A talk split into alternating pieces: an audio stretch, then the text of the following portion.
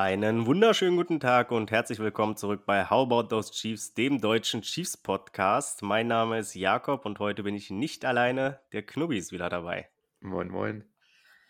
Ja, ähm, sonst machen wir ja immer die News zuerst. Das lassen wir heute aber so ein bisschen weg, weil wir, ähm, sagen wir das jetzt schon, Knubbi, oder wollen wir das? Wir haben heute einen, einen kleinen Interviewpartner. Wer das ist, erfahrt ihr dann, nachdem wir so einen kleinen Recap über das Jaguars-Spiel gemacht haben. Dann haben wir einen englischen Part auch dabei, heißt die halbe Stunde ungefähr geht das Interview, glaube ich, 25, 30 Minuten nach dem Jaguars-Spiel ist auf Englisch. Ähm, für die Leute, die nicht Englisch können, wir fassen das am Ende auch noch ein bisschen auf Deutsch zusammen, aber ähm, ja, das war ein sehr aufschlussreiches Interview auf jeden Fall. Genau, wir sprechen natürlich auch über ein paar Sachen, die wir dann auch im Interview besprochen haben. Ne? Über Jacksonville-Spiel hatten wir, glaube ich, auch ein bisschen gesprochen. Und ähm, ja, das vermixt sich hier alles so ein bisschen. Also man verpasst jetzt, glaube ich, nicht allzu viel, wenn man jetzt Englisch auch nicht so gut versteht. Ähm, die wichtigsten Dinge auf jeden Fall werden wir hier auch nochmal erwähnen auf Deutsch. Ähm, aber kommen wir erstmal zum Jaguars-Spiel. Ich hatte ja gesagt, dass es gar nicht so knapp werden wird in, der letzten Folge. Hatte allerdings mit dem Shootout gerechnet. Am Ende ist es dann ein 17 zu 9 geworden. Ja, die Chiefs Offense weiterhin so ein bisschen sloppy unterwegs, drei Turnover. Man hat auch gemerkt, dass Travis Kelsey noch so ein bisschen unrund läuft. Ähm, wie hast du das Ganze so gesehen, als man dann so wirklich, als, als Richie James zum Beispiel da den Punt verloren hat und Mahomes dann die Interception wirft? Äh, dachtest du da schon so ein bisschen, puh, das könnte heute ein langer Tag werden? Ich habe vorher gedacht schon, dass es ein langer Tag werden könnte, weil, ähm, wie du schon gesagt hast, die Offense rollt noch nicht so und beziehungsweise im ersten Spiel ähm, war es, ja, da haben wir schon bessere, bessere erste Spiele gesehen von uns. Und die Jaguars sind halt ein gutes Team. Das, das dürfen wir nicht ähm, vergessen. Also die haben ja eine sehr, sehr gute Offense eigentlich. Ähm, die Defense ist jetzt auch nicht schlecht. Also wer die Chiefs zu 17 Punkten hält, auch in der aktuellen Phase, ist jetzt kein, kein schlechtes Team. Und ja, als es dann angefangen hat, hier Punt von den Jacks, da war ich schon zufrieden. Seven Plays, ein, ein First Down nur geholt. Dann aber Three and Out bei den Chiefs, Three and Out bei den Jacks dann Punt nach neun Plays. In der gegnerischen Hälfte war das, glaube ich, sogar. Ja, das war alles irgendwie, die erste Halbzeit war irgendwie sehr, sehr nicht für die Chiefs und trotzdem haben wir irgendwie geführt am Ende. Und ja, also ich hatte schon ein bisschen, bisschen Muffelsausen, muss ich sagen, als ich da auf der Couch saß, das Spiel verfolgt habe, natürlich im Einzelspiel. Nebenbei natürlich auch Red Zone gehabt, ne? das darf man nicht vergessen. Aber irgendwie hatte ich hatte ich ein bisschen Schiss, weil es auch alles sehr, sehr unrund aussah, außerhalb der, der Defense natürlich. Ja, man muss halt auch sagen, wirklich, dass die Chiefs wieder sich so ein bisschen selber in den Fuß geschossen haben. Ne? Also beim ersten Drive, wo äh, MVS da das eigentlich das First Down hat, dann zurückgeht und ja, die Chiefs dann im Endeffekt äh, panten, weil sie es mal wieder nicht hinbekommen, ähm, Dritter und Kurz zu verwerten. Dann beim Second Drive, wo ja, Kelsey eigentlich einen First Down hat und das dann wegen einem Holding zurückgecallt äh, wird Dritter Drive war dann Richie James, ähm, der den Punt fummelt. Dann fummelt Watson im vierten Drive und im fünften Drive ähm, snappt dann Creed den Ball low und ähm, ja, die Chiefs müssen da irgendwie 15 Yards hinten den Ball recovern oder an der 15 müssten sie den Ball recovern. Also es ist schon so gewesen, dass man wirklich auch wieder alles dafür getan hat, dass die Offense nicht besonders rund läuft. Und es gibt definitiv ähm, Dinge, die man verbessern kann. Also es ist nicht so, dass die Offense irgendwie keine Fehler macht und vielleicht jetzt nur keine Separation kreiert und man deswegen struggelt, sondern es gibt schon zum Glück auch ein paar Dinge, die man äh, hoffentlich in der Zukunft dann auch vermeiden kann. Eins davon ist natürlich, dass J1 Taylor seine False Starts in den Griff bekommt das äh, hat man schon diese Woche oder letzte Woche ziemlich deutlich gemerkt, dass die Schiedsrichter da ein Auge auf ihn geworfen haben. Er wurde dann sogar kurz gebencht äh, für, glaube ich, drei Snaps oder so. Also hat immer noch, dann kam er wieder rein. Aber hattest du auch so ein bisschen das Gefühl, dass die Schiedsrichter da schon ein besonderes Auge auf ihn geworfen haben? Ja, ja, natürlich. Also es war nicht umsonst die Storyline die Woche zuvor. Ist halt natürlich bitter, dass es, dass das bei den Jacks dann vier Jahre gemacht hat und bei den Chiefs ein Spiel und dann fällt das direkt auf. Aber so ist das halt als eines der besten Teams der Liga. Und ist ja bei den Eagles nicht anders. Also wir hatten die ganze Offseason, wurde darüber diskutiert, ob der Quarterback Sneak abgeschafft werden soll. Also das ist auch komplett, komplett kurios, diese Diskussion. Und ja, es ist halt, es sieht halt immer böse aus oder es sieht bitter aus, aber er spielt ja nicht schlecht. Das darf man nicht vergessen. Abgesehen jetzt von den Flaggen und von den äh, vier Strafen hat er jetzt, glaube ich, schon. Mhm. Drei oder vier in dieser Saison. Das sieht natürlich schlecht aus, aber er hat uns nicht das Game gekostet in Woche 1, in Woche 2 jetzt natürlich auch nicht, aber wie ich schon gesagt habe, er spielt solide, lässt wenig zu und ja, ich glaube, das wird irgendwann wird er das schon ähm, wieder hinbekommen, dass es da smoother läuft und dass da, dass man da als Team mehr eingespielt ist. Ja, ich glaube auch, dass, ähm, dass er eigentlich sogar gut spielt, würde ich sagen, ne? wenn man jetzt die Flaggen und so weglässt. Also ich glaube, er hat bisher zwei Pressures zugelassen in den beiden Spielen. Das ist ein Pressure pro Spiel. Das ist vollkommen in Ordnung. Und ja, also zumindest was das angeht, rechtfertigt er auch den großen Vertrag. Aber natürlich will man auch ein bisschen mehr von ihm im Run-Game sehen noch und auch, dass er die Flaggen natürlich ja nicht nur halbiert, sondern am besten gänzlich weglässt. Also gerade diese Fallstarts muss er hinkriegen, aber da hat er ja auch äh, Mitchell Sports zu gesagt, dass es sehr äh, schwer ist für einen für Tackle da nochmal dann das zu nachzujustieren. Also er glaubt schon, dass das Taylor hinbekommt, aber dass das vielleicht schon noch so ein paar Spielchen dauern wird. Ich denke aber auch, dass Taylor jetzt gesagt bekommt, dass er ja, wenn er sich unsicher ist, lieber noch mal eine halbe Sekunde warten sollte, bevor er loslegt. Also äh, im Zweifel dann lieber so. Hm, wie gesagt, die Offense war nicht besonders doll, aber am Ende hätte man natürlich auch, ne, also man stand am Ende vor der Endzone, also 24-9 potenziell hätte es auch ausgehen können, hätten die Chiefs dann da nicht abgekniet. Aber die Offense war trotzdem, ja, war in Ordnung, sage ich mal. Also hat, hat das gemacht, was sie machen musste irgendwie und hat am Ende dann, sage ich mal, uns nicht den Sieg gekostet zumindest. Die Defense war dafür herausragend, neun Punkte nur zugelassen.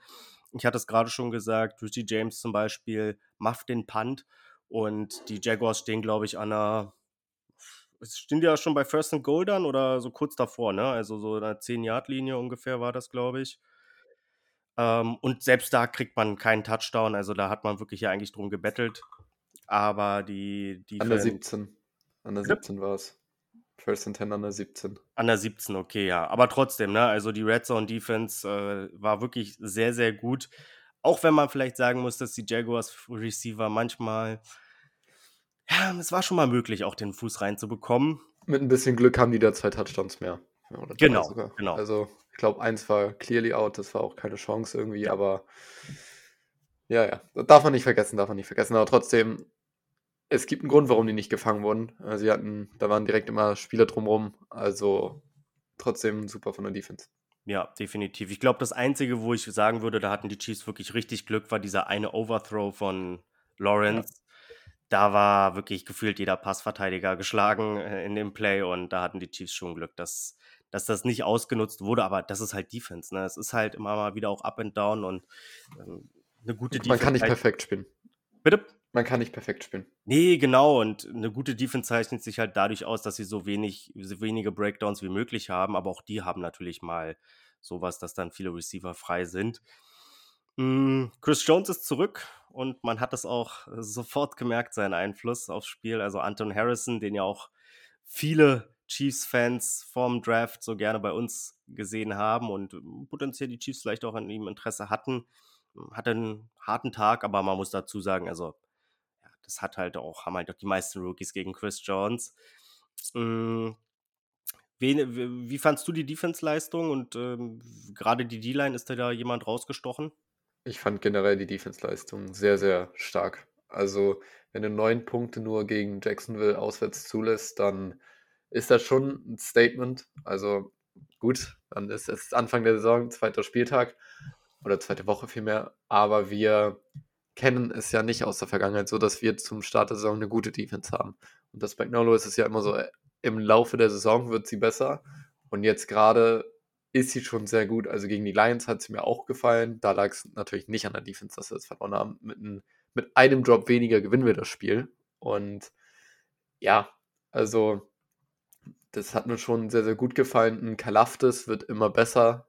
Ein äh, FAU nenne ich ihn jetzt mal. Der wird auch, kommt auch schon super rein als, als Rookie. Und äh, wenn jetzt auch noch ein Chris Jones da wieder zukommt und dann ein Charles Omenihu ab Woche 7, Woche 6, dann muss man schon Angst haben von dieser D-Line und das kann sehr, sehr gefährlich werden. Auch ein McDana ist brutal underrated, spielt auch richtig, richtig gut. Und ähm, wer auch richtig gut war im letzten Spiel, war Leo Schöner. Das stimmt allerdings. Ja, ich hoffe, dass das sich nicht umkehrt, dass wir dieses Jahr dann ja, ja. am Anfang haben und das Schlechte am Ende. Äh, aber da sind wir mal noch positiv. Du hattest gerade schon FAU angesprochen. Ich habe da eine ganz interessante Statistik von ähm, PFF gesehen und zwar misst die die Pass Rush Productivity. Und das ist eine Formel, da werden Sacks, Hurries und Hits zusammengerechnet und da steht er bei 8,9. Ähm, das ist Platz 2 unter allen Rookies, nur hinter Lucas Van Ness. Also äh, ich glaube, Will Anderson hatte einen ähnlichen Score wie er, auch glaube ich fast mit 8 oder mit 7. Mm, aber das ist schon sehr positiv, muss man sagen, wie sich der Junge bisher entwickelt hat. Und ich habe auch noch eine zweite, und zwar geht es darum, was mich immer früher furchtbar aufgeregt hat und ich glaube, es gab viele Chiefs-Fans, gerade so bei Dritter und Lang oder bei Zweiter und Lang auch. Ach, da haben die Chiefs schon teilweise echt gepennt. Und äh, da sind sie jetzt gerade unter den Top 5, also an fünfter Stelle bei der Lowest echt? Completion Percentage mit äh, bei 10 Yard oder mehr. Das äh, überrascht mich irgendwie. Ja, nee, also da sind Liegt wahrscheinlich einfach am Jacks-Spiel, dass sie da einfach nichts hinbekommen haben, weil gegen die Lions haben die ja was Dickes zugelassen, daran kann, mich, kann ich mich gut erinnern. Ja, also die haben auf jeden Fall auch gegen die Jacksonville Jaguars den Einwurf auf Kevin Ridley zugelassen, aber True. ich glaube halt mehr war es halt dann auch nicht. War ja, und, und Kirk. War der bei Third and Ten? Äh, nee, das geht, äh, das, das geht hier nicht um Ach so, generell. sondern es Ach geht so, um generell, okay. generell okay. Äh, 10 okay. plus Yard-Würfe. Ähm, und da waren die Chiefs bisher diese Saison auf jeden Fall auf Platz, sind auf Platz 5 und man muss dazu sagen, ne, auch schon gegen zwei ganz gute Offensives gespielt. Also ist jetzt nicht so irgendwie, ja, man, weiß ich nicht, gegen die Bears und gegen Arizona gespielt hat bisher. Also, auf jeden Fall zwei Top 12 Def äh, Offenses, könnte man, glaube ich, sagen. Top 12. Ja, Top 14. also zumindest hatte man das vor der Saison gedacht, wo sie ja. dann am Ende landen, muss man mal die, gucken. Aber die Lions haben jetzt 31 Punkte gegen die Seahawks gemacht. Äh, ich glaube sogar, nee, ja, 31, sie haben ja verloren, genau. Ähm, 31, 37. Ja, 31, 37. Ja. Genau. Also es, die sind stark und die Jaguars in Woche 1 haben.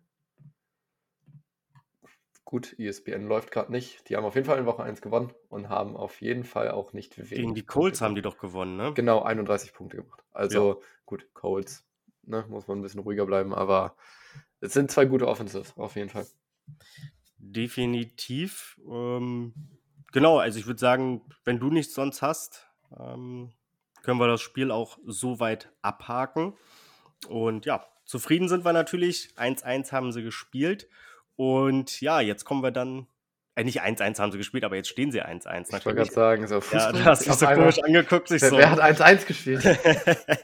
nee, 1-1 stehen sie natürlich. Und man hat das 0-2 vermieden. Die Bengals stehen jetzt zum Beispiel 0-2, die Chargers auch. Das hilft natürlich den Chiefs. Also Und Bengals zwei Division Losses. Also ja. das ist auch sehr, sehr wichtig. Wir sind in der AFC immer noch, stehen wir immer noch mit 1 0 da. Von daher, da ist alles prima. Da ist alles prima, ganz genau. Genau, und jetzt kommt die kleine Überraschung, die wir so vorbereitet haben für euch. Und zwar haben wir ja einen Chief Speedwriter, würde ich ihn mal nennen, äh, und zwar Matt Verdrame interviewt. Und genau, Knobi und ich hatten das Interview geführt. Gestern war das an einem Mittwoch. Und da haben wir ein paar Fragen gestellt, auch zum Jaguars-Spiel, aber auch zum Bears-Spiel. Wird natürlich jetzt alles hier ein bisschen ähm, thematisiert werden in dem Interview, aber wir werden auch, wie gesagt, nochmal nachher drüber sprechen. Und ja, euch jetzt erstmal viel Spaß bei dem Interview. So, like we said at the beginning of the episode, we have a little guest right now, and we would just want to start with do you want to um, introduce yourself or should we do it? Uh, sure, I can do it. Uh, Matt Verder, I'm over at Sports Illustrated. I'm an NFL staff writer there. Uh, joined SI right after Super Bowl 57. Uh, in fact, took the job while I was down in Phoenix. So, been there covering the whole league, and um, I've been covering the league as a reporter, I guess, for about four and a half years, and, and just in totality for close to a decade. So it's uh, it's a fun job. I can't complain. They pay me to watch football. How does a standard working day look for you, and what does it look like? How what are you doing? Yeah, you know, it's funny. A standard working day for me is is pretty different, I would say, than most people in the industry because we don't work on schedules at SI. It's more like here's your deadline, hit it. So I have two young kids at home. I have a daughter who's about to turn six, and I have a 17 month old. And a lot of times during the day, I get nothing done because I'm wrangling the kids. Now that the older one's in school, it's a little bit different. But a lot of times during the day, it's more of checking in with people around the league, whether it be agents, whether it be you know general managers, coach, player, whatever. It's a lot of just keeping tabs, and then I usually do most of my writing late at night. I usually write between you know 9 p.m. and 1 a.m. something like that. So I get a lot of it done there. Um, during the season, it's also different. I mean, I, I do write some features, um, whether it be for print uh, or online, but a lot of it is just you know, I have my quarterback rankings. I do my all 22 stuff, uh, rookie stock watch. I have a Sunday column that we update throughout the course of the day where I, I react and try to spin things forward. So, um, it, it's fun. It's it's a lot of fun, and you know, during the off season, yeah, it's it's a little bit more of a latitude there because you can you can kind of do bigger pieces. You're not reacting to news as it's happening every day. Uh, but yeah, no complaints. It's it's been uh, it's been awesome. And how did you start? Like, when did you begin? With what age? And are there any tips you can give, like a person like me who is studying journalism? Yeah, sure. Uh, I so I went to school to be a play-by-play broadcaster. I never went to school to be a journalist. Um, it was never on my radar. I liked to write, but it never was something I wanted to do professionally. And then uh, when I got out of school, I had a buddy who his dad was basically in his retirement job as, a, as an editor at a small Massachusetts newspaper, and a guy was going on medical leave for four months. They needed somebody to fill in, and they offered 15 bucks an hour for the job. And it, it, when I was 21, I thought that was like the best thing that ever happened to me. So I somehow got the job. I lived in a Ramada Inn for four months in uh, Pittsfield, Massachusetts, and from there, I got some bylines there. worked at SB Nation. Worked on the Chiefs website, Arrowhead Pride. Uh, worked on the dot com, the main page was there for about three years, uh, part time. Also worked at another newspaper over the course of that time in, in Binghamton, New York, covering hockey. Um, and then just got a job at Fansided where I, I moved uh, to Chicago to cover the whole NFL, also to with a focus on the Chiefs as well. I was kind of doing two jobs at once, and that job just kept evolving. Uh, became a reporter with sources, uh, like I said, about four and a half, five years ago. Um, and then uh, when I was in the when I was in Phoenix for the Super Bowl, uh, Sports Illustrated offered me a position to cover the NFL nationally as one of their four main writers. So, yeah, I would say the biggest advice I have for anybody in this job is understand that it takes time and it takes a lot of work. Um, but you know, I think it's the little things. You know, learning how to, you know, cut out extra words, learning where to put a hyphen, learning um, to be detail oriented. I mean, it, it's amazing if you read a 700 word piece, how much better a piece sounds because you took out five extra words. A lot of times it's stuff like just and very and only and that. It, it just flows better. So a lot of times you know, people think they're so far away as a writer. They're really not. It's just a little fine tuning here and there, and all of a sudden sounds good, and you found your voice, and uh, you know you can go from there did your job change over time like X, for example like x or twitter twitter how we call it? Um, is there something different like it used to be? So you have this platform where you could change your thoughts or even your your papers you write?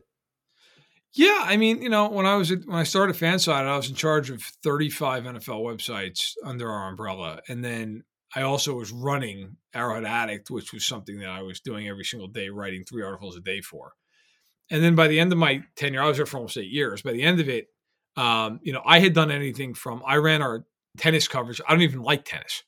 I, I, ran our hockey coverage. I ran our baseball coverage. I ran our football coverage. I was our video guy for a while at one point. Uh, I was doing our podcasts. Um, then I went back to cutting other videos. I mean, it was you know, I, I, was our main contact for any interviews we did with athletes coming in who did the NFL and some other sports as well. So it did change. Um, and then when I went to Sports Illustrated, it was more like, look, you have one job. It's Cover the NFL really well on a national basis. That's it. Like use your sources, use your use your knowledge of the game, historically and current. Um, and pump out really good stuff. And you know, hopefully, I can do that, and they don't they don't uh, get wise and fire me.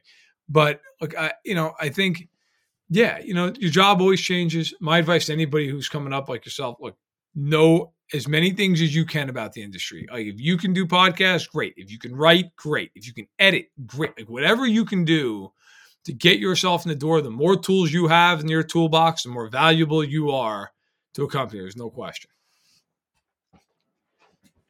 Um, Matt, I have a question as well. In your job, you are on Twitter. Um, you're tweeting about insights of the Chiefs. Mm-hmm. Um, Can you relax sometimes, or how is it? Can you relax?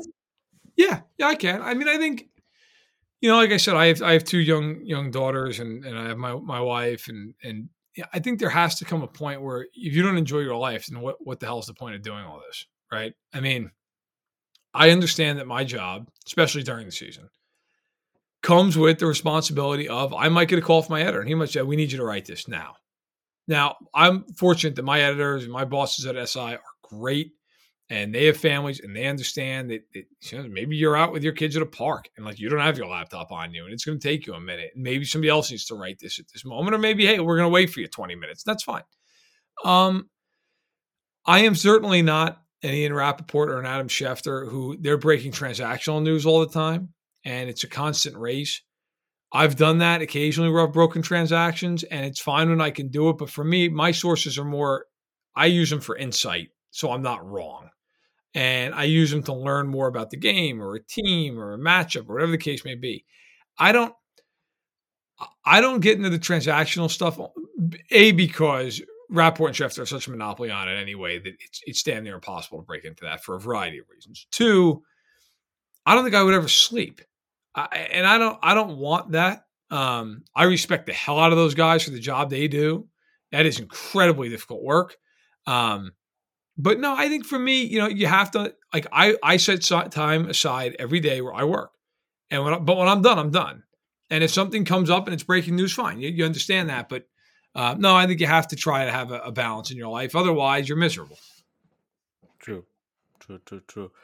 Um, okay, then um, we uh, go to the next topic, um, the Mahomes contract. You tweeted about it. Um, can you tell us a bit about the structure? And we're still waiting for new details. Do you got some for us, or are you still? Yeah. So, so with Mahomes' contract and over the cap, uh, over the cap.com, they do a great job. I'm actually going to pull this sheet up right now, so I'm not speaking out of turn. Um, they've updated the contract. So what I said, what I was able to break out of it was the Chiefs did not void or get rid of any extra years on his contract. He's still signed for the exact same amount of length that he was prior to this. I know the way it was worded when it was reported, some people thought maybe that they had cut off some of the extra years at the end. That's not that's not the case. It's not true. Um, they essentially took money from the back end of the contract and moved it up to the next four years, including this current one. So his cap hits did increase significantly 2024, 2025, 2026, and they moved a lot of that money into his base salary which essentially just means he's not earning as much of it in a roster bonus, which that's the way the contract was structured previously, which is pretty much all of his money was in roster bonuses. Now, a lot of that money is in base year over the next couple of years, especially in 2026 and 2027, where the, the base salary is over 45. As far as the cap number goes, so this year it doesn't matter. It's 37.1. That's fine. It's fit in anyway. The next three years, his cap numbers now are 57.3, 60.8, and 63.2. Those are enormous cap hits. However, the Chiefs have mechanisms in there where they can restructure the contract and save over $20 million against cap every year if they want to do it. Some years they may because they want to fit in other guys. Some years they may not because they're not worried about it. Now, the one benefit they have, they've drafted so well in recent years. They have so many stars that are on rookie contracts, you can afford to do it.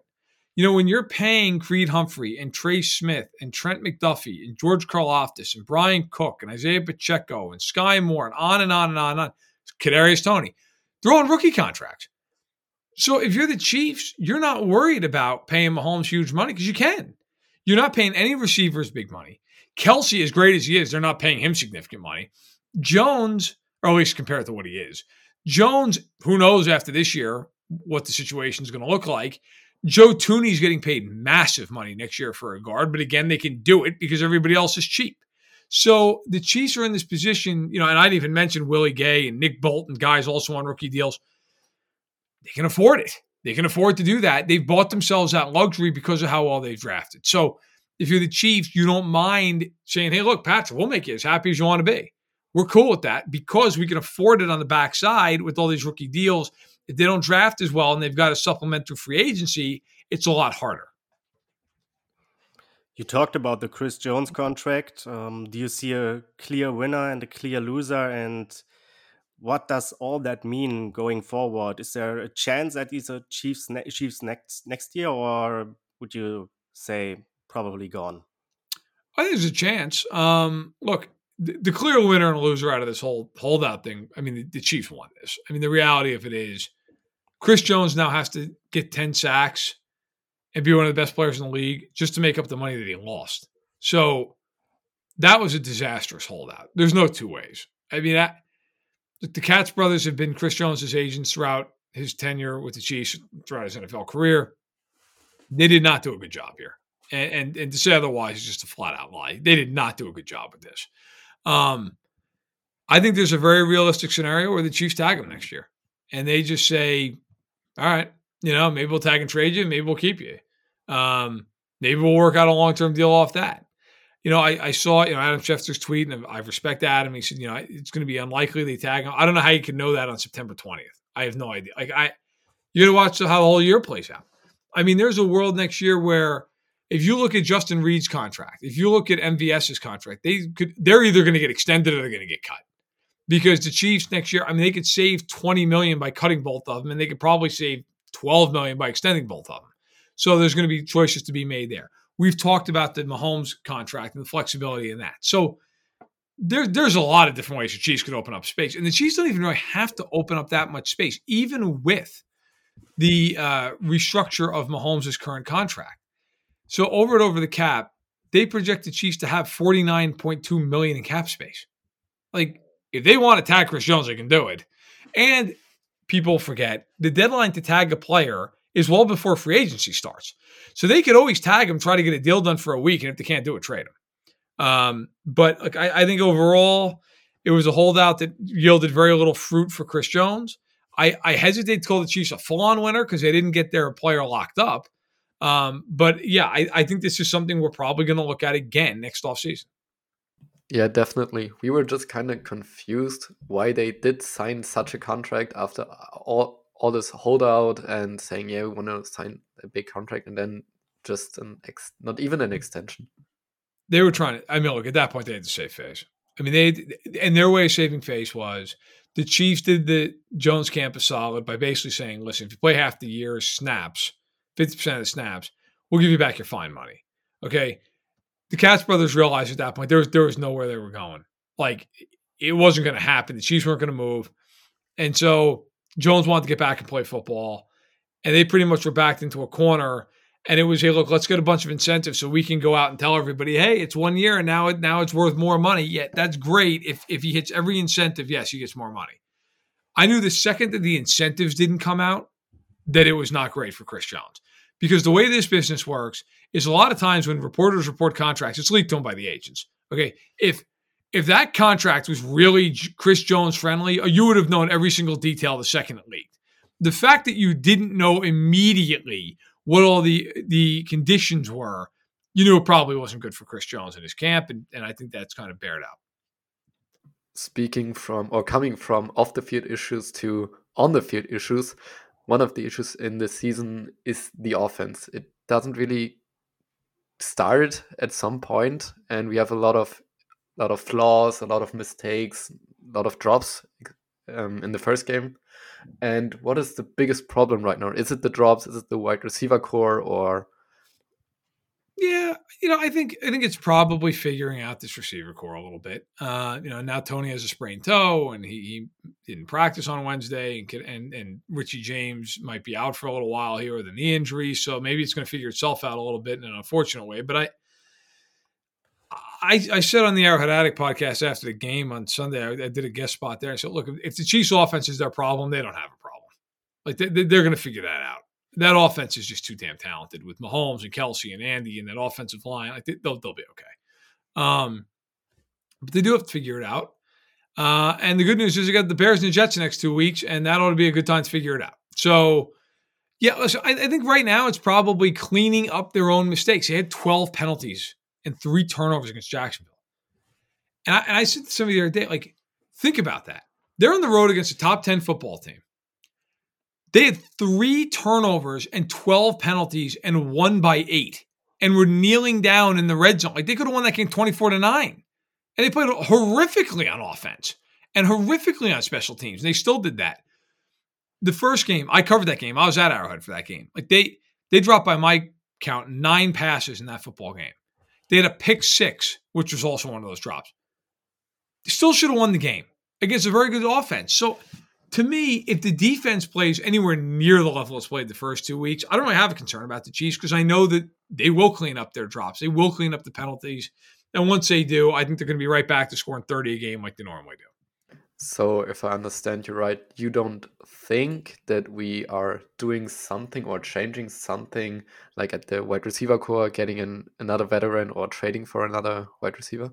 Not right now. No. I mean, look, if we get to, you know, week six and this is still going on, then maybe you have that conversation. But no, I don't I don't think I know that, you know, NFL teams, they don't think in the way that, that people outside the building do. They look at this like, okay, one and one. Next six weeks, the Chiefs combined record of opponents, one and eleven. They're looking at this going, okay, stop dropping the ball, stop taking penalties, stop turning the ball over. Fine. I mean, you know, and I, and they're right to feel that way. I mean, they won the Super Bowl last year with a very similar offense, and they had Mahomes on 5,200 yards. They're not going to panic. They're not. They're one and one in a conference where who's better than them? I mean, you know, maybe uh, Miami's two and zero, Baltimore's two and zero. That's fine. Does anybody reasonably think that Miami or Baltimore is going to finish with a better record in Kansas City this year? I mean, maybe Miami threatens, maybe I don't know, but probably not. Um, the division looks like it's terrible if you're the Chiefs, you're, you're just saying, we just got to figure it out. It's got to, it's got to, got to stop beating ourselves and go forward. And I have no reason to think they won't do that based on the last four years, five years of football. And what about the play calling uh, on like short yardages plays and like three and one another tight end sneak by Blake Bell and or wide receiver screen or something like that? Is, like the play calling seems a bit off right now. Is there any change to expect from any read, like calling a running back a draw, something like that on short yardages? If there's one problem this team has that is long term, it is that they treat third and one with the same difficulty as a math problem with like 180 steps. They they have this aversion. And I asked Andy Reid about this after the Lions game. Are you going to consider quarterback sneaking again? And he avoided the question and then just said, well, you know, we know we got to figure out our short yardage and we're working on it. And he gave a fine enough answer, but he wouldn't talk about the sneak. I think it's insane. I've said this before, I've written this, but it's insane. It is insane. To not sneak the ball on third and short is just bonkers. I don't care that Mahomes got hurt doing it in 2019. It was four years ago. If you're that terrified about it, put Gabbert in there. He's six foot six. Have him just fall over. You know, I, I don't I don't get their aversion to this. Mahomes, by the way, has been on the record as he wants to sneak the football. So I almost think if you're Patrick at some point, you just call your own number? Do you just do it? And then you just tell Andy, look, you got to get over it. Like it's not, maybe. I mean, God knows he has the gravitas at this point to do it if he wants to. But I was encouraged at least this this past week. They got into a third and short. And I was just waiting for it, right? Bell to come in and hand off on a jet sweep to like Nick Allegretti at this point. I think it's the only thing they haven't tried. And to their credit, they didn't sneak the ball, but they just got Mahomes under center and he turned around and handed off to Pacheco. And Pacheco ran right behind Creed Humphrey's rear end and they picked up two or three yards in first. And if you're not going to sneak the ball, that's what you have to do. You got Pacheco, who's a battering ram. Just give him the football. Give him the football and get out of the way. Right? I, I'm fine with that. But these plays where you're sneaking with with Blake Bell or you're running jet sweeps with Blake Bell. I mean that that's crazy. That's just nonsensical. It was a problem last year. They won the Super Bowl anyway. Will be a problem this year if they keep running these gadget plays. Yes, if they start handing off to Pacheco, I think they'll be all right. Yeah, I celebrated that play like a like a touchdown because I couldn't believe yeah. my eyes. We were running a uh, uh, running back draw and right, who would think stunned, stunned. Yeah, we talked about uh, yeah the offense, which right now is not really fun, but our defense is. And um, I just wanted to ask you: Is our defense the real deal, or should we wait before we calling them a top ten unit? I think it'll wait, but I would say this: I, I went into the season uh, writing and saying I think this is going to be a top ten defense in the NFL. I really do. I mean, when you look at them, you know they're very well coached. It's Spagnuolo and Cullen on the line. Merritt in the backfield, right? I mean, you know that this is a group that they can they can coach. Um, I look at them and just say, who's the weak spot on the defense? I mean, who's the guy who you're like, that guy's bad. That guy's a problem. You know, a couple years ago, not to pick on anybody, but Ben Niemann and Dan Sorensen were guys that defense, you know, that offense is picked on, right? I mean, they went after them. Who's that guy in this team? Yeah, I don't know who the guy is because they've got they got guys in secondary everywhere. McDuffie's phenomenal. He might be an all pro at one point in his career. Snead is a very good player. Watson and Williams are very solid players. You've got three deep at safety. Your linebackers are four deep. You got guys everywhere at linebacker who can play. Up front, you've got Jones. You've got Karlaftis. Dan is underrated. He's a good player. Amena, who's coming back after six games, he's a very good player. There's just a lot of guys. Like it, it, I, I don't like if you're an offensive coordinator. There's nowhere that you're looking at on that defense and going, that guy, attack him, throw at him, run at that side. They're they're just very, very sound. I do think we should wait a little bit, but frankly, Bears coming up, Jets coming up. Like they should get fat on defense. Get the Broncos two times, uh, you know, in, in October. Like those are games should handle, and play well on defense. And I think they will. Well, that's interesting. Thank you for that. Um, now we're coming to a little private question. Um, we wanted to know, or listeners wanted to know, um, what are the players like in private, and which one is a really nice guy and down to earth? um, I, you know, I think most guys are just like everybody else. There's good, you know, they're good dudes. You know, they they're not they're not hung up on anything. I mean, I I always tell the story. I, Travis Kelsey is one of the more authentic people, at least in my experience, I've ever met. Like, I did an interview with him might have been his second year, maybe it was his third year, but it was before he became like Travis Kelsey. And he was working, I think it was with like Tide or something. And, and, and Fansided was doing this interview with him. And so I did the interview. And he was supposed to call me, and I'm, I'm making up the time. Let's say it was three o'clock in the afternoon. And he calls me at 10 past three.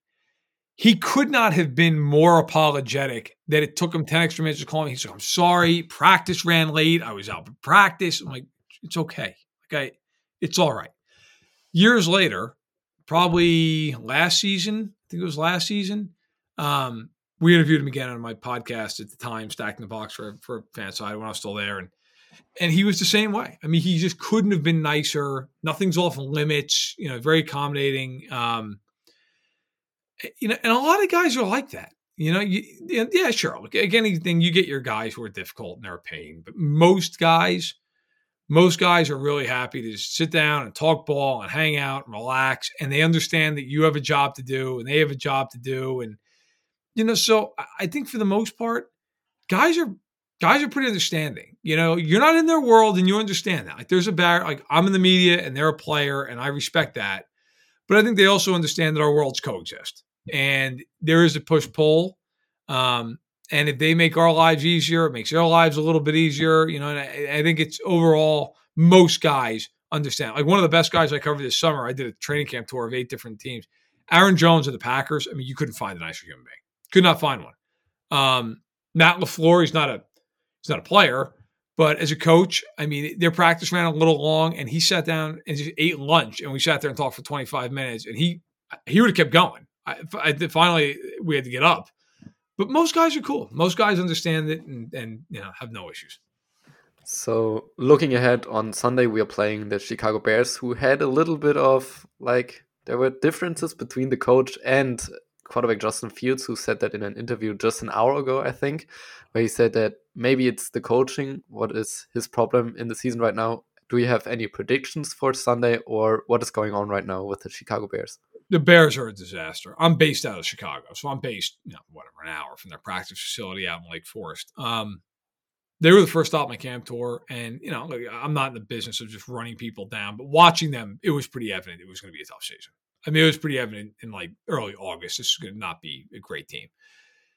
It's never good when your quarterback is criticizing your coaching and your head coach doesn't know if the defensive coordinator is still with the team or not, or if he was fired, or if he's coming back. And they just put their starting left tackle today on injured reserve. So now he's out, maybe for the year, certainly for the next month. This is one of those games, if you're the Chiefs, this is a get right game. This is one of those games you just blast them out of the building. Now, there's definitely a world with the Chiefs where we've seen them do this, where they play these teams and they're just totally nonchalant about it and they end up in overtime against the Texans or they have a game like that against the Rams last year where like they never were in doubt they were going to win the game but it was just ugly and it was kind of choppy because of the way the offense has played the last two weeks, I think it's going to be one of these games where they pretty much come out and it's just like, here it comes. Here comes 38 points. The Bears are just a disaster. I, I don't know. To me, for the Chiefs to lose this game, they have to just absolutely throw up all over themselves. I, I don't think there's any other way.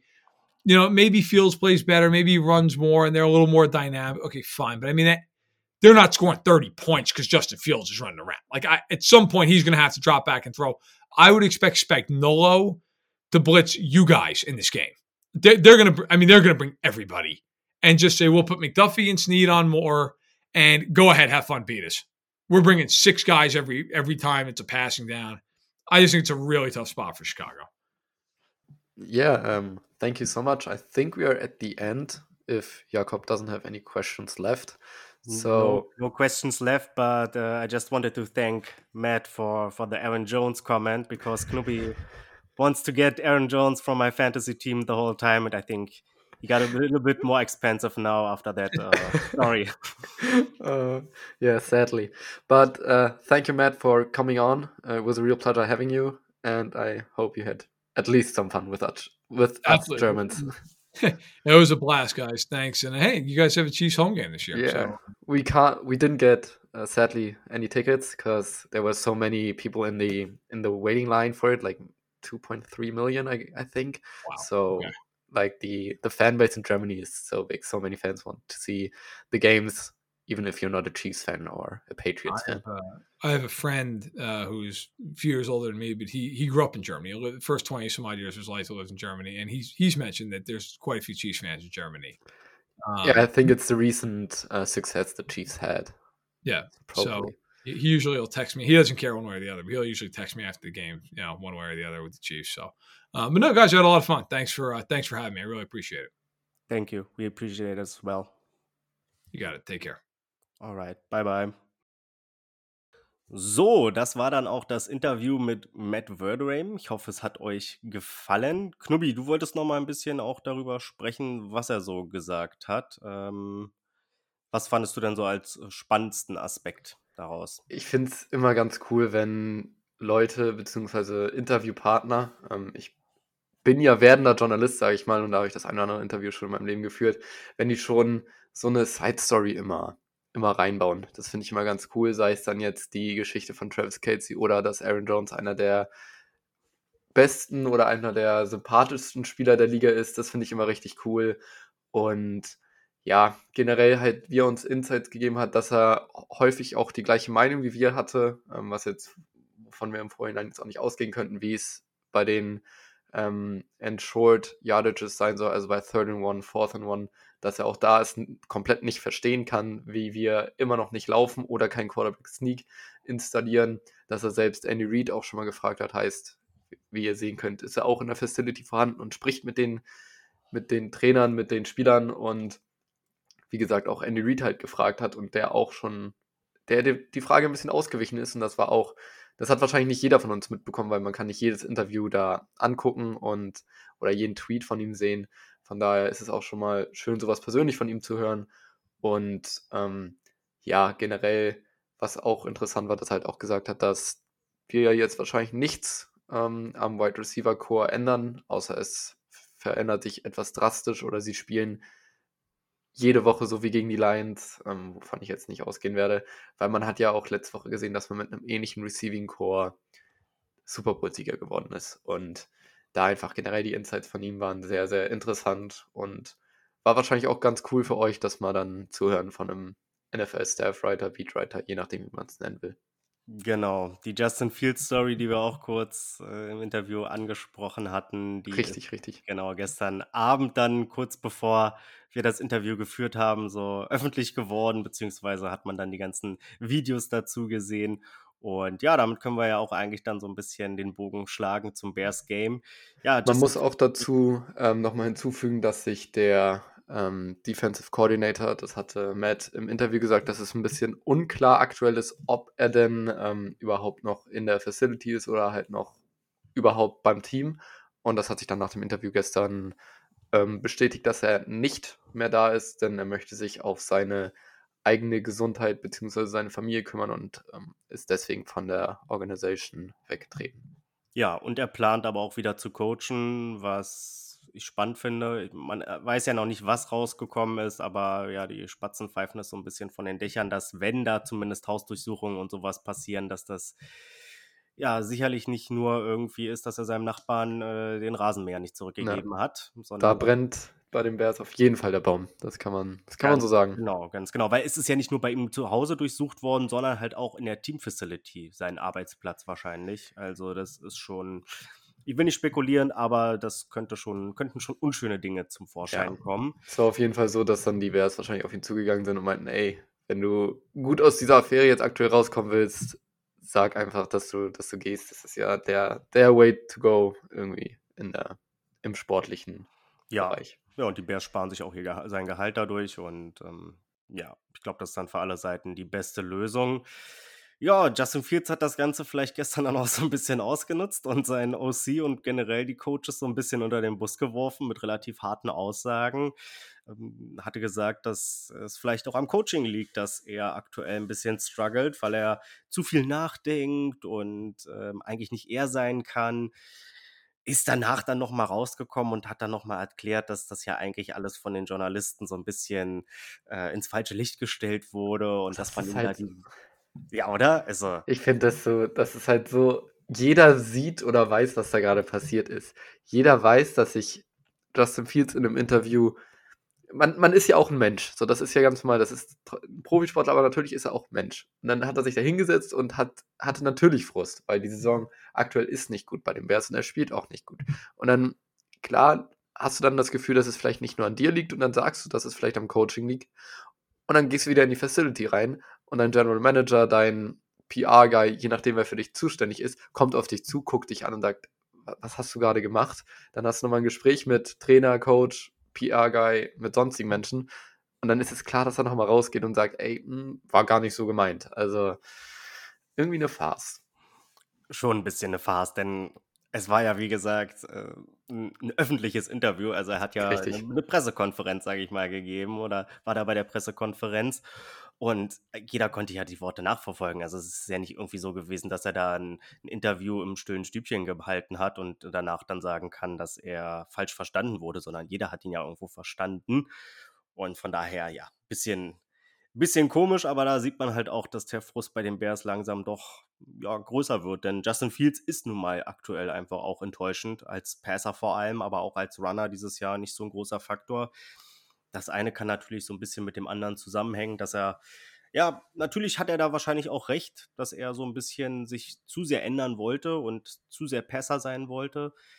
Aber man muss halt auch sagen, dass er simpelste Passing-Konzepte nicht gut umsetzt. Es gibt immer wieder Videos, wo man sieht, wo mehr als eine Person frei ist und er dann, ja, also dieses eine Video, was Ja, da gegangen ist, ne, das war böse brutal. Hilfe. Also da waren zwei äh, in der Mitte komplett offen und er hat sich, glaube ich, dann sacken lassen, wenn ich das Ja, richtig im er ist in den Sack reingerannt. Ja, ey, also pff, es, er, er, sieht nicht, er sieht nicht gut aus. Er sieht nicht gut aus. Ganz und gar nicht. Also, das muss man wirklich sagen. Er hat ja sogar vor der Saison einen neuen Receiver dazu bekommen mit DJ Moore. Den hat Ein man sehr guter Receiver Ja, eigentlich auch. ja. Aber der halt immer Pech hat, muss ich sagen. Also ich lass den jetzt mal so rein hypothetisch bei den Chiefs spielen. Und das ist ein Receiver, der für mindestens 1000 Yards geht, der hier und da seine Touchdowns fangen wird, der auch ein sicherer Receiver ist. Also das wäre ein Receiver, der für die Chiefs eigentlich sehr, sehr gut wäre. Aber der spielt bei den Panthers, wo er halt nur schlechte Quarterbacks passiert hatte, unter anderem auch ein Cam Newton. Und Hallo, Sam Darnold. Richtig. Ähm, muss, ich glaube, letztes Jahr war, wo er den, oder war das vor zwei Jahren, wo er den langen Ball von PJ Walker bekommen hat. Und Letztes Jahr, glaube ich. war das letztes Jahr? Ich, ich vergesse das schon. Aber ja, wo er den langen Ball von PJ Walker bekommen hat, da hat man gesehen, was er für ein Potenzial hat. Also wie er da den Safety oder Cornerback halt komplett hopp stehen lässt und einen Touchdown fängt, mit auslaufender Uhr sogar fast. Und ähm, ja, dann gut, dann die, die Flagge für äh, die Celebration bekommt, weiß ich jetzt auch nicht. Ist halt natürlich bitter im Endeffekt und die dann das Spiel noch verlieren, aber er ist erst ein super Receiver, aber spielt immer in den falschen Teams. Hm, vielleicht so ein bisschen das Allen Robinson-Symptom, was er da hat. Also, er ist besser als Allen Robinson. Oh, weiß ich nicht. Allen Robinson zu seiner Prime war auch schon sehr stark. Zu seiner Prime, aber Ja, ich gehe jetzt von aktuell aktuell nicht aus. mehr. Nee, aktuell nicht mehr, das stimmt schon. Nee, auf jeden Fall, aber auch äh, DJ Moore ist diese Saison noch gar nicht so schlecht. Also für knapp 130 Yards hat er bisher äh, Bälle gefangen. Das ist, glaube ich, unter der Situation, in der er gerade ist, schon sehr in Ordnung. Mm, Der könnte aber schon ein Spieler sein, der den Chiefs vielleicht ein bisschen Probleme bereitet. Ähm, gerade wenn man auch bedenkt, dass bei den Chiefs ja potenziell auch ein paar Fragezeichen sind. Auch Snead so ein bisschen angeschlagen. Aber da gehe ich eigentlich davon aus, dass der spielen wird. Mm, Aber generell haben die Chiefs eigentlich, glaube ich, ganz gute Cornerback-Matchups. Also auch Chase Claypool zum Beispiel. Der wird, glaube ich, gut äh, gecovert werden können von, von äh, Wenn er denn spielt. Steht das zur Debatte? Nee, es war ja im, vor Woche 2 war das ja ein Gerücht, dass er wahrscheinlich nicht act oder womöglich nicht active sein kann oder sein wird, obwohl er gesund ist, weil er sich halt im ersten Spiel ja eher so zurückgezogen hat und auch nicht so richtig Leistung gezeigt hat und auch ein bisschen aus den Tackles jetzt nicht wirklich reingegangen ist und auch keinen Einsatz gezeigt hat. Aber er hat gespielt, er hat Touchdown gefangen, also wird er wahrscheinlich auch gegen die Chiefs active sein. Ja, Chase Claypool, habe ich das Gefühl, lebt immer noch so ein bisschen von diesem einen überragenden Steelers-Game, was er damals hatte. Und seitdem war da irgendwie nicht mehr allzu viel, Der zumindest. wurde für einen äh, quasi Erstrundenpick getradet. Also es war Mhm. der 32. Pick, aber das war damals, ist ja Total. 32 ist quasi Erstrundenpick. Ähm, war es aber letztes Jahr nicht, da halt ähm, Ja. die Dolphins keinen kein Pick haben, für die, die es nicht wissen. Und ja, also das ist halt niemals wert. Also, wenn ein Tony war, glaube ich, zweite und vierte, dritte, vierte. Was war Tony nochmal? Äh, Tony war Dritte. Dritte. Siehst du, Tony. also ein Tony ist besser als ein Chase Claypool, muss man ja so sagen. Aber Ja, wahrscheinlich vom Talent her schon. auf jeden Fall. Vielleicht Ja, die Drops. die Drops und die Verletzungen, das Ja, ist das- ein anderes Thema. Ähm, nee, aber ich glaube, die Chiefs werden das ganz gut matchen können, die Receiver, und ich glaube, das wird auch Probleme für Chicago geben.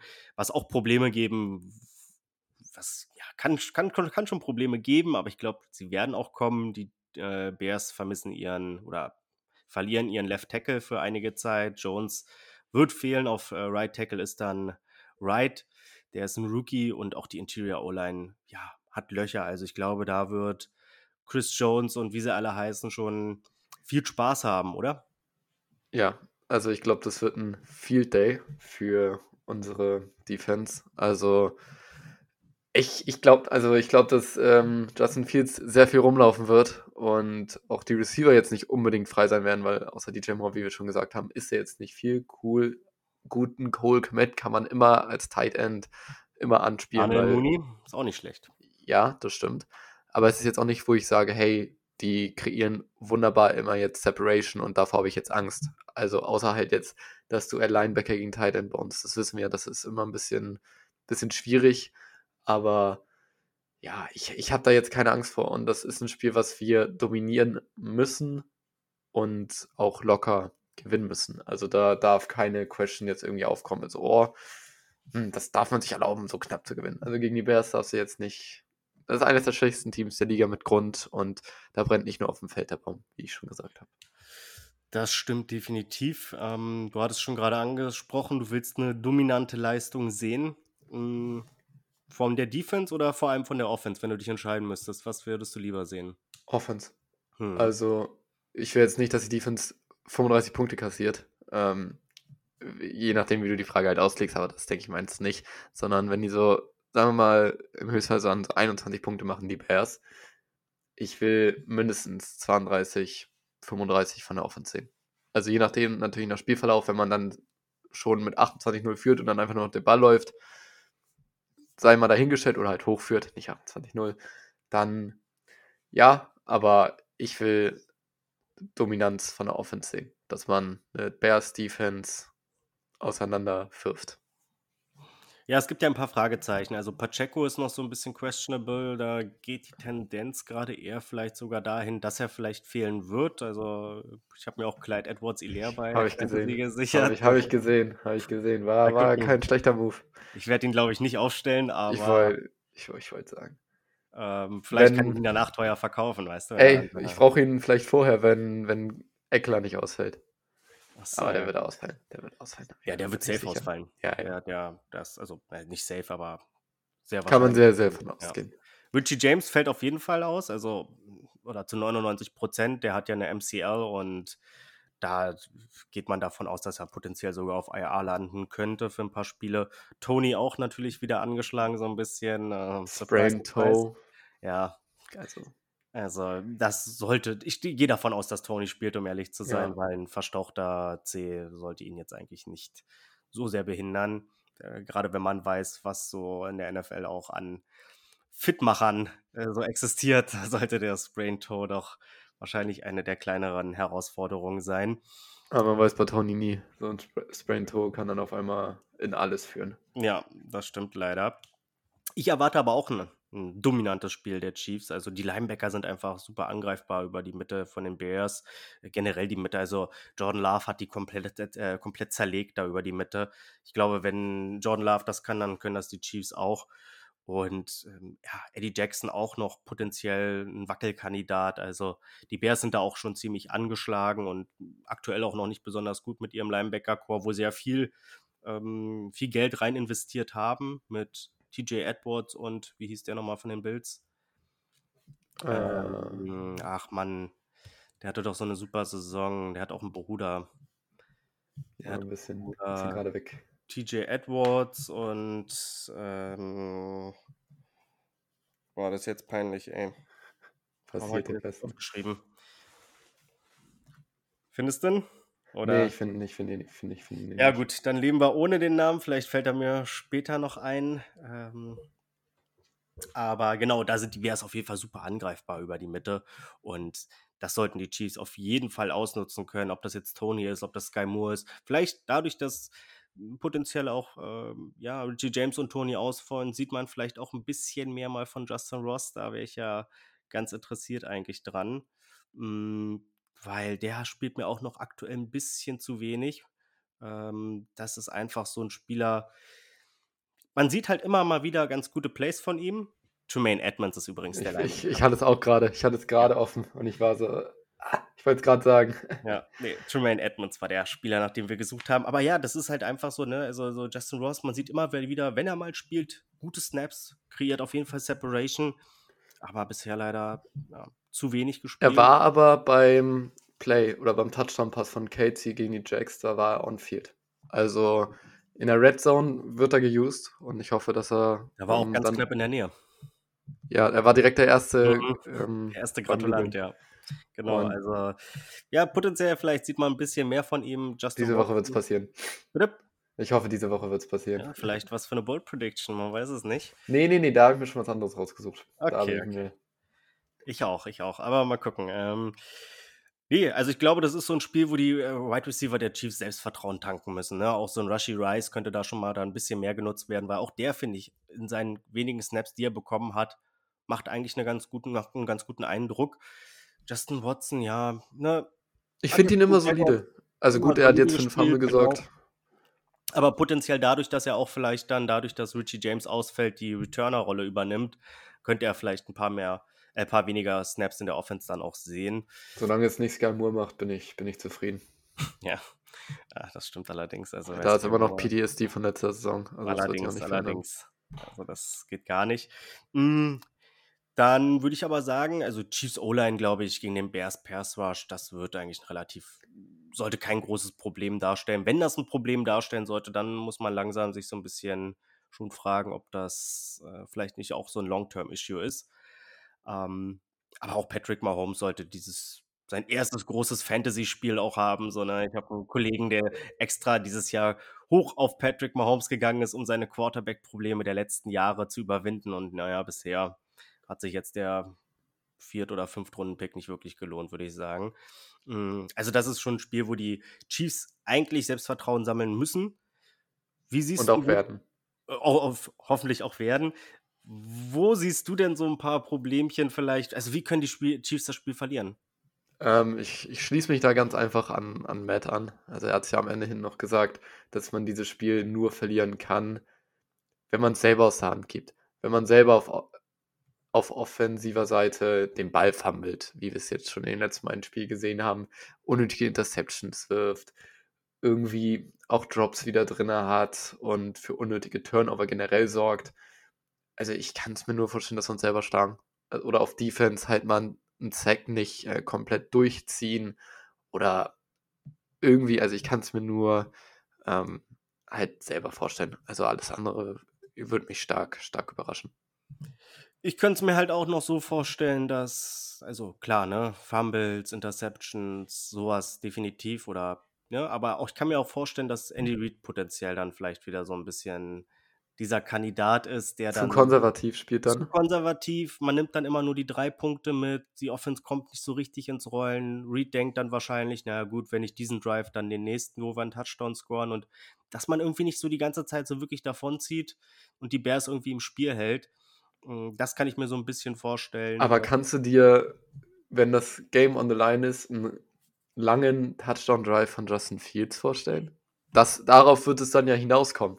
Also würde mich, ja- wenn wir halt konservativ spielen, würden wir auch den Ball tief panten. Und dann hat er einen langen Drive vor sich vor. Das hätte ich mir bei Matt Ryan damals bei den Colts auch nicht vorstellen können und das ist passiert. Also, Aber Matt Ryan ist auch noch ein besserer Quarterback als ja, Justin Fields. schon, aber der war auch schon ziemlich dann, als er gegen die Chiefs gespielt hat. Also, Das Game war ja auch eigentlich vorbei, ohne die Flagge von gegen Ja. Chris Jones. Also das muss man ja auch sagen. ich glaube, es muss halt mehr dazu kommen. Ne? Also, ich glaube, nur wenn Andy Reid konservativ ist und die Chiefs sonst keine Fehler machen, dann werden sie das Spiel auch gewinnen. Aber ich glaube, das könnte so ein kleiner Aspekt sein, der noch dazu kommt und wo man dann am, weiß ich nicht, nächste Woche dann wieder drüber reden muss, dass die Chiefs halt einfach ja, zu konservativ sind und das Vierter und Eins an der 32 oder wo auch immer lieber ausgespielt werden sollte.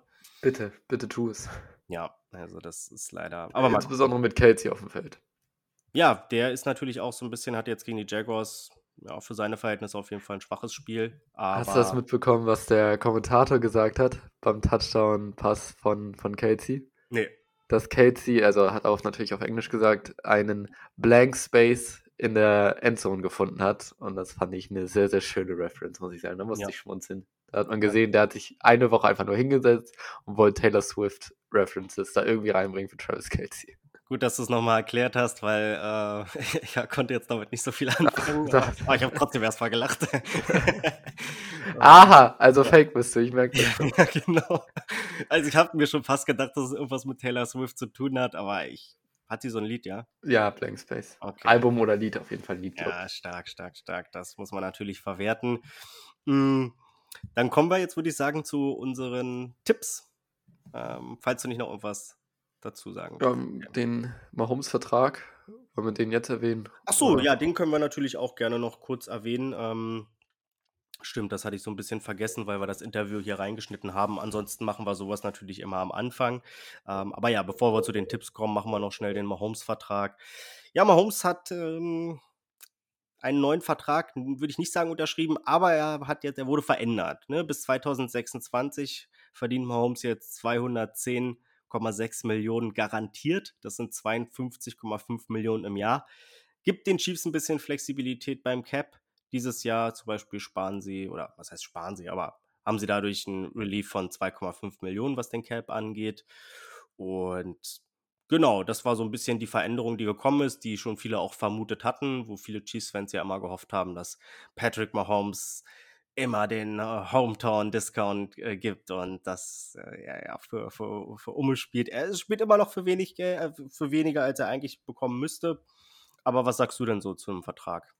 Ich finde das so verdient. Also, ähm, Clark Hunt hat ja selber gesagt, dass egal wie man ihm Geld gibt, egal in welcher Range, er ist immer noch underpaid. Und damit hat er halt recht. Also, Mahomes ist ja so weit über anderen Quarterbacks aktuell. Das ist halt wirklich krass. Er wird dieses Jahr wahrscheinlich nicht MVP sein, egal wie er spielen wird. Denn drei MVPs vor bevor man 29 ist, das, ähm, das passiert nicht. Äh, das, dafür ist die NFL zu so, einer, so ein Storywriting, das muss man ja auch gestehen. Ähm, würde mich auch wundern, wenn, wie gesagt, Mahomes dieses Jahr einen MVP bekommen wird. Da sind andere Kandidaten eher dran.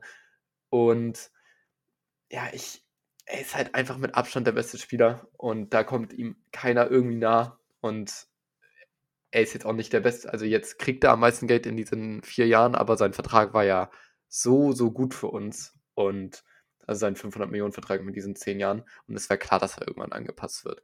Und jetzt haben wir erstmal Ruhe bis 2026. Wahrscheinlich, wenn andere Quarterbacks jetzt auch nochmal wieder Geld bekommen, wird da auch nochmal raufgeguckt. Also bis 2026 wirkt es erstmal so, als hätte man Ruhe vor Vertragsverlängerung. Aber für Mahomes, ich bezahle ihm alles. Weil man, egal mit wem er da auf dem Feld hat, wie, zu wem er die Bälle wirft, man ist ein Super Bowl-Contender. Das definitiv. Und du hast ja auch richtig gesagt, dass ähm, er immer noch underpaid ist. Also so ist es ja nicht. Also er könnte wahrscheinlich auch 60, 65 verlangen und die Chiefs es verdient. Zahlen. Allerdings, ein kleines Aber habe ich schon dabei. Ich kann nicht ganz die Aussagen nachvollziehen. Also warum man noch vor zwei Monaten erzählt, dass man mit dem Vertrag super zufrieden ist und das Geld nicht alles ist und ähm, das ist halt einfach politische Aussagen, das muss man ja. Ausgesorgt hat, ne? Das ist dann so, wo, wo ich sage, ich kann verstehen, dass du einen neuen Vertrag willst, aber ich habe es lieber so, als einer, der dann sagt so, ey, ich will unbedingt einen neuen Vertrag und dann womöglich einen Holdout macht oder. Ja, ey, gut, das ist jetzt was anderes, ne? Aber ich sag schon mal, ne, das ist dann vielleicht, ich hätte es schon lieber anders, dass jemand dann lieber gar nichts darüber sagt und sagt, ja, nee, aber er wird halt gefragt. Hm? Also er wird ja. ja. wahrscheinlich bei den, also dann kannst du halt nichts anderes ja, sagen. Aber dann kannst du ja immer noch sagen, irgendwie, ja, okay, wird sich die Zeit zeigen, ob äh, vielleicht die Chiefs und ich uns da mal zusammensetzen und vielleicht darüber sprechen werden. Ich hätte es das wäre aber wieder so eine Storyline. Das wäre aber wieder, also wie ich den amerikanischen Journalismus kenne, wäre das so eine brutale Storyline geworden, dass das dann Mahomes fordert neuen Vertrag und das die Storyline Nummer eins wäre. Ich glaube, die sind da einfach. Na, ich weiß nicht, wenn er gesagt hat. Ich, ich glaube einfach, Mahomes ist in so einer Sache einfach sehr, sehr smart und versucht alles von solchen Sachen halt wegzubehalten. Ähm, er hatte ja, glaube ich, in der Offseason auch andere Probleme, die ähm, nicht nur seinen Vertrag beinhalten. Und es ist einfach, glaube ich, eine politische ja, Aussage, um also es schlau zu machen. Natürlich kann ich auch ein bisschen nachvollziehen. Ich hätte es wahrscheinlich dann eher so ausgedrückt, dass mein Agent und ich äh, im ständigen Austausch oder im Austausch mit den Chiefs sind und dass ich mir über die Zukunft keine Sorgen mache und hätte es dann dabei belassen und nicht gesagt noch, ja, Geld ist mir nicht. Ich habe genug verdient in meiner Karriere jetzt schon, ich habe ausgesorgt, blablablub. Es sind ja immer noch 500 Millionen, ne? Also. Das, sind, das ist halt immer noch so das Ding, so, ne, was man sich auch, auch, realisieren muss. Das sind halt, ist halt immer noch unfassbar viel Geld. Und klar ist er underpaid, aber ich, ich, ich sag halt immer, ne, wenn du als Spieler, weiß ich nicht, wenn dir 100 Millionen nicht reichen werden, dann werden die auch 200 oder 300 Millionen nicht ja. reichen. So, weil wenn also, du das Geld ausgeben willst, dann gibst du es aus so. Der Normalsterbliche wird nicht mal ein 500 davon auf seinem Konto jemals sehen. Also Richtig. das ist Richtig. schon also krass. Daher, da hätte ich mir ein bisschen mehr, hätte ich mich ein bisschen zurückhaltender geäußert. Ich glaube, so dieses, dass Mahomes jetzt hier für Hometown-Discount spielt und so, ich glaube, das können wir so ein bisschen ad acta legen. Also er hat jetzt schon den besten Vertrag der NFL, ne? In diesen vier Jahren halt. In diesen vier Jahren. Also es ist halt ähm immer so tolles, von den Agents ist es ja, was Adam Schefter und Ian Rappaport bekommen, ist ja von den Agents vorgesagt, wie es Matt Verheim uns ähm, erzählt hat. Und da hast du, die, in diesem Satz hat man richtig gemerkt, das war dieser, der hat so eine Memo bekommen und meinte so, yo, diesen Satz musst du unbedingt unterbringen, dass halt in den der highest paid Player in diesen vier Jahren ist. Das ja, ja. Also war immer noch so ein, dieses highest paid will jeder gefühlt immer haben. Also jede Contract Extension ist ja mit highest paid Non-Quarterback, highest paid Wide Receiver und und was ich natürlich auch immer ganz toll finde und was diese ganzen Quarterbacks dann auch immer total ehrt, wenn sie dann ganz äh, gar nicht selbstsüchtig oder was heißt selbstsüchtig, aber gar nicht an sich selbst denken, diesen großen Vertrag unterschreiben. Nein, sie tun es natürlich nicht für sich, sie tun es natürlich für die Quarterbacks, die nach ihnen kommen, damit die auch einen guten Vertrag bekommen, ne? wo ich immer denke, Jungs, also für wie doof haltet ihr mich so? Also ich kann das, ich, ich verstehe das Argument, aber ich glaube nicht wirklich dran, dass das deswegen, dass sie es deswegen machen. Du unterschreibst es für dich selbst und hast dann, das ist noch so ein Bonus wahrscheinlich, I guess. Ja, so ein kleines, ja, genau. Also eine ganz kleine Kirsche auf der Sahnetorte, würde ich mal sagen. Aber gut, kommen wir davon weg. Ähm, kommen wir wieder zurück zum Bears-Spiel. Ja, sorry dafür, dass wir das so ein bisschen noch eingeschoben haben, aber ja, ging nicht anders. Ähm, was tippst du denn?